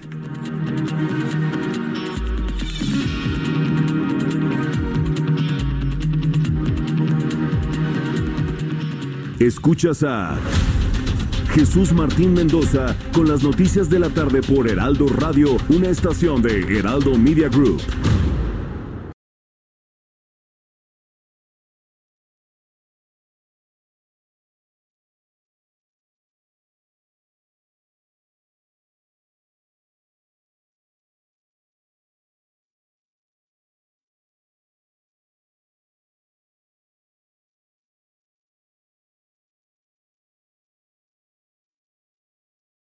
Heraldo Radio, la H que sí suena y ahora también se escucha. Escucha las noticias de la tarde con Jesús Martín Mendoza. Regresamos. Son las 7 con 34, las 19 horas con 34 minutos, hora del centro de la República Mexicana. Eh, me está llegando precisamente en este momento un boletín de urgencia por parte de la Fiscalía General de Justicia del Estado de México precisamente por la desaparición de una chica de 14 años.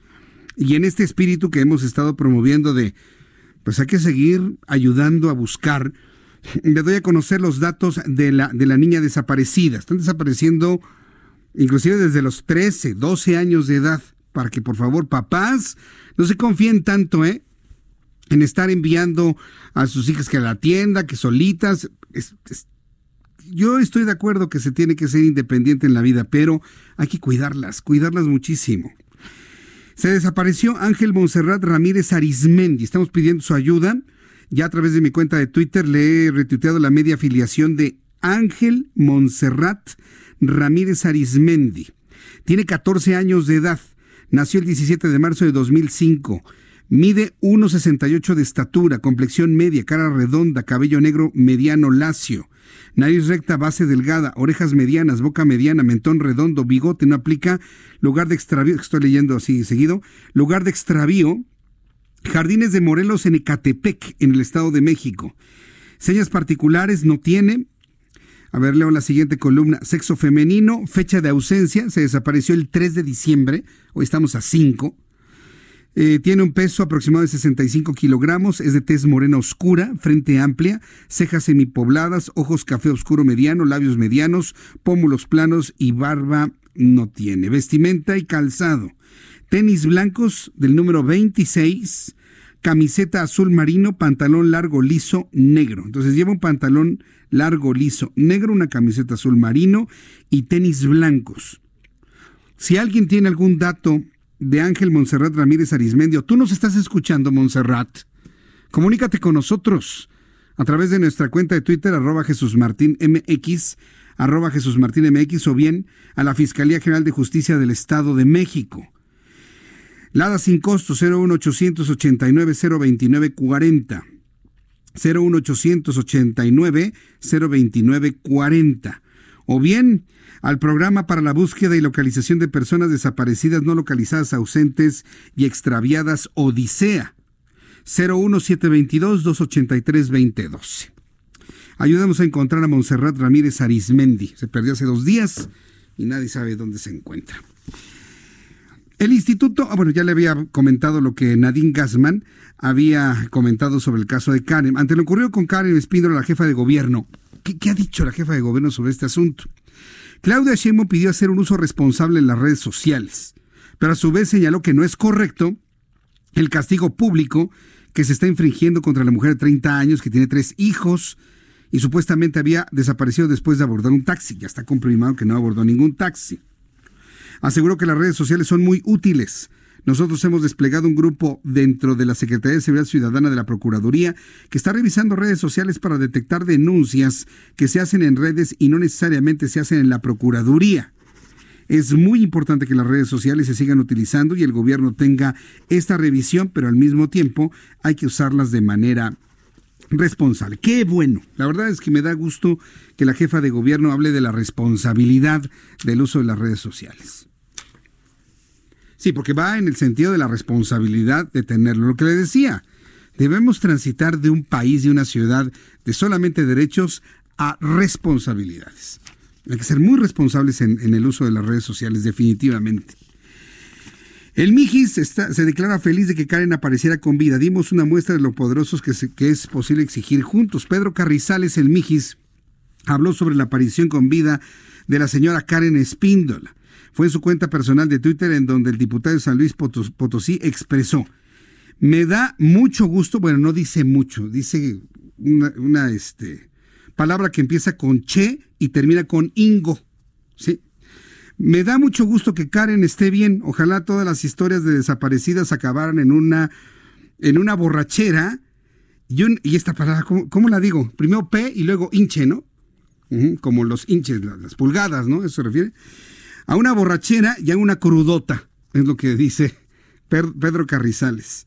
Me da mucho gusto que Karen esté bien. Ojalá todas las historias desaparecidas acabaran en una borrachera y en una crudota. La neta se la curó bien, duró mintiéndole a su jefa, pero no dejemos de hacerlo. Dimos una muestra de lo poderoso que es exigir juntos.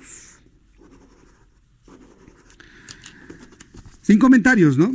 Por unanimidad, el Pleno de la Cámara de Diputados avaló en lo general y particular reformas a diversos ordenamientos con objetivo de tipificar la violencia política en razón de género, lo que nos explicaba Rosario Guerras en los instantes, lo que implica toda acción y omisión que limite, anule o menoscabe el ejercicio de los derechos políticos de las mujeres. ¿Por qué se ha insistido tanto en este punto? Porque resulta que la Subsecretaría de Asuntos Multilaterales y Derechos Humanos de la Secretaría de Relaciones Exteriores, la señora Marta Delgado, reconoció que la brecha salarial en México ha llevado a que los hombres ganen en promedio 34% más que las mujeres. Enumeró los instrumentos internacionales en la materia y celebró que el presidente López Obrador haya firmado este jueves y enviado al Senado para su ratificación el convenio 189 de la Organización Internacional del Trabajo. Y mientras el Senado firmaba el Acuerdo Nacional para la Nueva Economía del Plástico en México, ayer tuvimos anteayer tuvimos una entrevista sobre este asunto, una persona de la organización ambientalista Greenpeace se manifestó en el evento acusando de que el acuerdo se realiza para seguir contaminando. Con una manta en la que se leía, este es un acuerdo para seguir contaminando. La organización ambientalista fijó su postura en contra del acuerdo, ya que acusan que deja abierta la posibilidad para que el sector industrial continúe actuando con discrecionalidad a la hora de implementar medidas para reducir los plásticos de un solo uso. Es que está, es incorrecto hablar de un solo uso. ¿eh? Los plásticos de un solo uso normalmente se reciclan. Pero esta ley de plásticos, ayer lo, lo comentábamos y anteayer, va a prohibir va a prohibir hasta las bolsas plásticas donde se depositan los desechos peligrosos hospitalarios. Así es. La nueva, el nuevo ordenamiento a partir del 1 de enero le va a prohibir que usted use las bolsas negras para tirar su basura. ¿Y, dónde las voy a meter, Jesús Martín? Pues a ver, busque usted bolsitas de papel. Con la manita la basura. La del baño, la del la de la cocina, con sus manitas. No, Jesús Martín, pero ¿qué? No se supone que tenemos que separar la basura. Ah, sí, pero eso es, eso es algo que no se pensó. Como la idea es dar la finta de que somos muy ambientalistas, ese tipo de cosas no se pensaron. Entonces va a tener usted que comprar otro bote, tirar la basura de manera directa. Cuando venga el camión de la basura, el camión recolector, nada de que la va a dejar en la esquina, ¿eh? Porque entonces los perros, las ratas la van a esparcir, se va a ir a la alcantarilla y luego al ratito me va a estar llamando por teléfono en cuenta de Twitter, Jesús Martín, ¿qué cree que se me inundó mi colonia? Oh, pues sí, porque están tapadas las coladeras. Entonces lo que va a tener que hacer es olvidarse de las bolsas de plástico, tener sus dos botes de plástico, o a menos de que contratemos botes de, de qué, de lata, ¿no? De lámina. O... Se va usted a una tienda de regalos de esas latotas así donde, sí, implementar esas si ya no va a haber plásticos. Bueno, un bote, el que usted quiera, pues. Y ahí tira su basura, en un lado la orgánica, en otro lado la inorgánica o reciclable. Y ya cuando ve el camión de la basura, que toque la campana, entonces sale a la calle y directamente deposita la basura en el camión recolector, ya sin bolsas. Porque ahora resulta que las bolsas nos están matando.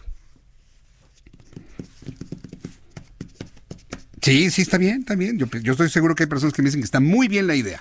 Y habrá personas que estén sorprendidas de lo que les estoy diciendo. Ah, bueno, esto es a partir del 1 de enero. A partir del 1 de enero. Y el acuerdo que se está firmando, pues en realidad no es una legislación y es el final de una serie de cambios legislativos sobre plástico, pues ahí hay muchas cosas por hacer, señaló Jorge Carlos Ramírez Marín al presentar el Acuerdo Nacional para la Nueva Economía del Plástico en México, firmado por el Senado de la República en iniciativa privada. Usted lo va a escuchar. Escuche lo que dice el legislador sobre este tema.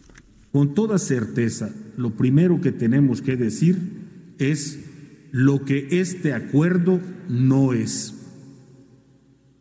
No es una legislación, es decir, no es el final del camino legislativo sobre el plástico.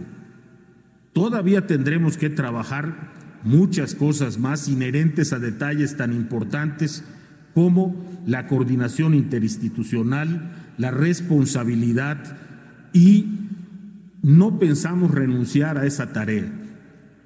Lo que estamos haciendo hoy no es el tope de lo que podemos hacer, no es el límite, al contrario, es el material de base a partir del cual juntos esa es la condición ineludible. Vamos a poder evitar la contaminación de nuestros ríos, mares, lagos, carreteras a partir del mal uso del plástico. No es una solución única, pero sí esperamos que sea una de las mejores soluciones que se hayan implementado a este respecto. Yo la verdad le tengo mucho afecto a don Jorge Carlos Ramírez Marín, lo conozco, pero no, la verdad es que no sabe ni por dónde. Porque le voy a decir una cosa, el plástico no contamina. ¿eh? alguien va a decir, ¿qué está diciendo que eso? No, ni el unicel contamina, ni las bolsas de polietileno. Contamina el que las tira. Las deja tiradas ahí por, por cualquier lado. Eso es lo que contamina. Contamina la actitud humana no el producto per se. No habrá bolsas de plástico, pero ahora, al no haber bolsas de plástico, estarán las cáscaras de plátano tirados por donde sea. Sí, pero se reciclan, Jesús Martín. Ah, ¿y los olores? ¿Y el proceso de descomposición? ¿Y todo lo demás? Mire, mientras no exista educación en la sociedad mexicana o en cualquier sociedad del mundo, que vengan las leyes que quieran, que pongan las bolsas del material que usted quiera, si quieren hasta bolsas hechas con fibras de nopal. Si la ciudadanía es sucia, van a tirar la bolsa reciclable de fibras de nopal en la calle. Yo, yo, no sé por qué los legisladores no han entendido este concepto fundamental. No es el material, es la forma como la gente dispone de ese material. Y no soy un defensor a ultranza de los plásticos de ninguna manera. Queremos promover que la gente sea consciente que no debe tirar la, basura en las calles. ¿Sabe ahora lo que ha, sucedido con bolsas de plástico o sucederá con bolsas de papel o sin bolsas? La gente piensa que la basura, en la recolección de basura, es un trabajo infrahumano, que lo hacen infrahumanos y son incapaces de salir al toque de la campana del camión de la basura. Ya no quieren salir. Ay, no, qué feo la basura. Ahí se la dejo en la calle para que la pasen a recoger, porque por eso yo pago impuestos. Y normalmente quien dice eso es el que menos los paga. No hagamos eso. Cuando llegue el camión recolector, salga usted junto con sus vecinos a tirar la basura y verificar que no quede nada en la calle. Haga las calles propias, haga las calles sucias. Eh, suyas, perdón, suyas. Si las ve sucias, haga las suyas y barra un poquito. Ordene coordínese con el recolector de basura, a qué hora viene, qué días viene, para que se lleve su basura, salga esa misma hora, señor o señora, quien sea, quien sea en casa. Los hijos también deben participar en el envío de las bolsas de basura o de los contenedores de basura al camión recolector. Entonces, ¿por qué le comento esto? Porque el plástico no es el que contamina. De verdad, el plástico no contamina. Contamina quien lo tira en la calle, quien lo tira en la tierra, quien lo tira en el agua, quien no lo dispone de manera correcta. Eso es lo que finalmente contamina. Pero bueno, finalmente así va a quedar estas disposiciones a partir del primer día del mes de enero. Cuando faltan 13 minutos para que sean las 8, 13 minutos para que sean las 8 de la noche tiempo del centro de México, vamos a revisar información internacional, pero antes, Abraham Arrola nos dice lo que ocurrió un día como hoy, 5 de diciembre, en el mundo. Continuamos con la información. Esto es un día como hoy, International. 1901. Nace un sujeto que fracasó una y otra vez. Un sujeto que por más que lo intentaba siempre terminaba en bancarrota. Un caricaturista, productor, director, guionista y animador estadounidense que por no rendirse, al final, logró crear la industria más grande. Estamos hablando del ganador de 22 premios Oscar. En un día como hoy, de 1901 nació Walt Disney.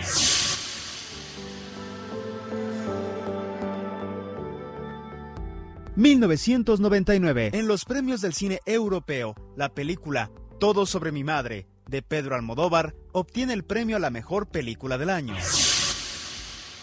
2013... Nelson Mandela fallece. Él fue un abogado, activista político y filántropo sudafricano que presidió su país de 1994 a 1999.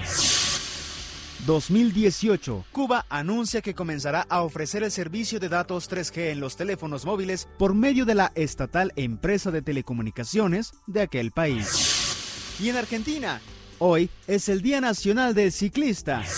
Y en Cuba, hoy es el Día del Constructor.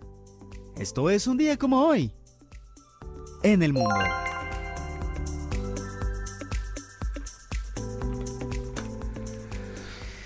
Gracias, Abraham Arriola, por eh, las efemérides internacionales el día de hoy. En la información internacional, Donald Trump, que se ha convertido en personaje de la noticia, lo traen para arriba y para abajo en varias partes del mundo. Los abogados del presidente Trump han solicitado al Tribunal Supremo que impida la publicación de sus registros financieros reclamados por la Cámara de Representantes en el marco de sus investigaciones contra el magnate neoyorquino. Los representantes legales de Trump han argumentado que la Cámara de Representantes han excedido su autoridad al reclamar dichos documentos. La justicia estadounidense tramita varias peticiones para conocer el estado de las finanzas de Trump, algo a lo que se ha resistido por considerar que no es relevante. Mientras tanto, una investigación de cuatro años, 54 integrantes de la violenta pandilla Latin Kings fueron arrestados por medio millar de policías en un gigantesco operativo en la costa, en la costa este de los Estados Unidos. Inculpados de conspiración criminal, tráfico de drogas, posesión de armas y municiones, 62 integrantes y asociados de la pantilla se enfrentan a decenas de años de cárcel si son hallados culpables, así como a multas millonarias. También informo que desde mañana, este, desde la mañana de este jueves, Francia se encuentra paralizado debido a la huelga general convocada por grupos sindicalizados para protestar contra las reformas al sistema de jubilaciones que prepara el gobierno de Manuel Macron. En ciudades como París, Estrasburgo, Burdeos, Marsella, Nantes, Lille, los servicios de transporte como el metro y el tren suspendidos.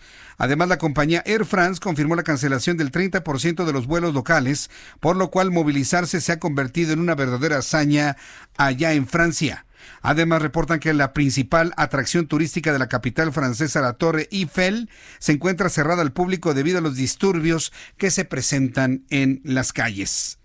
Organización de Estados Americanos, ya en noticias de este lado del mundo, publicó este miércoles su informe final sobre las elecciones de Bolivia del pasado 20 de octubre y concluyó que la proclamación de la victoria en primera ronda del entonces presidente Evo Morales, hoy expresidente de Bolivia, fue posible únicamente por un aumento masivo de votos en el final del conteo. El documento asegura que una abrumadora cantidad de evidencia permite afirmar la existencia de operaciones dolosas encaminadas a alterar la vulnerabilidad expresada en las urnas, por lo que existió una manipulación dolosa en los comicios. Cuando son las 7.52, toda la información deportiva con Fernando Galván. Hola Fernando, ¿cómo estás? ¿Cómo estás? Muy bien, ¿y tú? ¿Qué tal? ¿Cómo estamos? Pues fíjate que hoy este... Ah, no con la música de deportes, espérame tantito. Ah, a ver, otra vez. Para arriba. ¿Eso es de deportes? ¿Y qué se supone que estamos haciendo? Nadando, esquiando. Bailando un breakdance. Bueno, también eso es deportivo con tu breakdance. Sí, sí, sí. Ok, arráncate ahora sí con los deportes, mi querido. Buenas tardes. Buenas tardes, noches ya. Buenas noches. Fíjate que estamos en época de finales de año y eso significa semifinales del fútbol mexicano. Ayer muy buen partido de fútbol entre Monterrey y el Necaxa y el Monterrey le ganó 2 por 1 a los Rayos. Pero a pesar del resultado positivo, los regimontanos dejaron ir una muy buena oportunidad de ir con una ventaja mucho más holgada a Aguascalientes. Y como hemos visto en esta serie final por la apertura 2019, realmente quien no lleve gran ventaja de goles se puede quedar eliminado. Así que ayer 2-1 buen resultado para la pandilla. Y hoy a las ocho y media juega Monarcas contra el América, el sorpresivo equipo del productor que toda la semana ha estado insoportable hablando de la remontada de las Águilas en San Nicolás de los Garza. Hoy juega, y juega de visita, a ver cómo le va. Monarcas es el caballo negro de, de, esta serie final, así que vamos a ver cómo le van a las Águilas. Dice que es favorito. ¿Tú quién crees que quede? Eh, la verdad, no sé. Mira, favorito es de acá del señor Orlando. ¿Y tú? No, yo digo que gana Monarcas. ¿Monarcas? Sí. Nada más por llevar la contra. Nada más por llevar la contra aquí a mi este, productor. Dos contra uno. Ok, ya somos dos contra uno. Monarcas. Exactamente. Semana... la cara que puso. Sí, sí, sí. Semana 14 de 17 de la temporada regular del NFL y ahorita están jugando jueves por la noche Osos de Chicago contra los Vaqueros de Dallas. Ambos equipos tienen una racha de 6 ganados, 6 perdidos. Así que quien gane este partido va a sumar una, eh, va a estar en, en, en un más cerca de los playoffs va estar en un porcentaje positivo. Andy Ruiz, el campeón mexicano, eh, pelea este sábado en Arabia Saudita y nada más por pelear Jesús Martín se va a embolsar 13 millones de dólares. Es una muy buena cantidad, pero para el retador, antes campeón, el británico Joshua, la bolsa será nada más y nada menos que de 60 millones. Esto por la cláusula de revancha que se estableció en el primer combate. Así que gane, pierda, 60 millones de dólares nada más para finalizar el año y pues son muy buenos, ¿no? Pues sí, sí, sí. ¿Quién les dice que no, no? No, pues imagínate, aunque sea un milloncito, pues está de lujo, pero 60. Sí, a medio. Exactamente. Pero bueno, esta es la información deportiva y ya se confirmó por la Federación Mexicana de Fútbol que el Veracruz, este equipo que ha sido reverte histórico en el fútbol mexicano, ha quedado desafiliado por los problemas que tiene con su directiva. Muy bien, correcto. Pues muchas gracias, Fernando Galván. Muy buenas noches. Toda la información deportiva aquí en el Heraldo Radio. Ya nos vamos, muchas gracias por su atención. A continuación, en el 98.5 de FM, Brenda Peña y Manuel Zamacona con toda la información metropolitana. A continuación, no se lo vaya a perder, todavía hay mucho tránsito en la Ciudad de México. Yo lo espero mañana en punto de las 2 de la tarde, Heraldo Televisión, 6 de la tarde, Heraldo Radio. Yo soy Jesús Martín Mendoza, por su atención, gracias y que tenga usted muy buenas noches.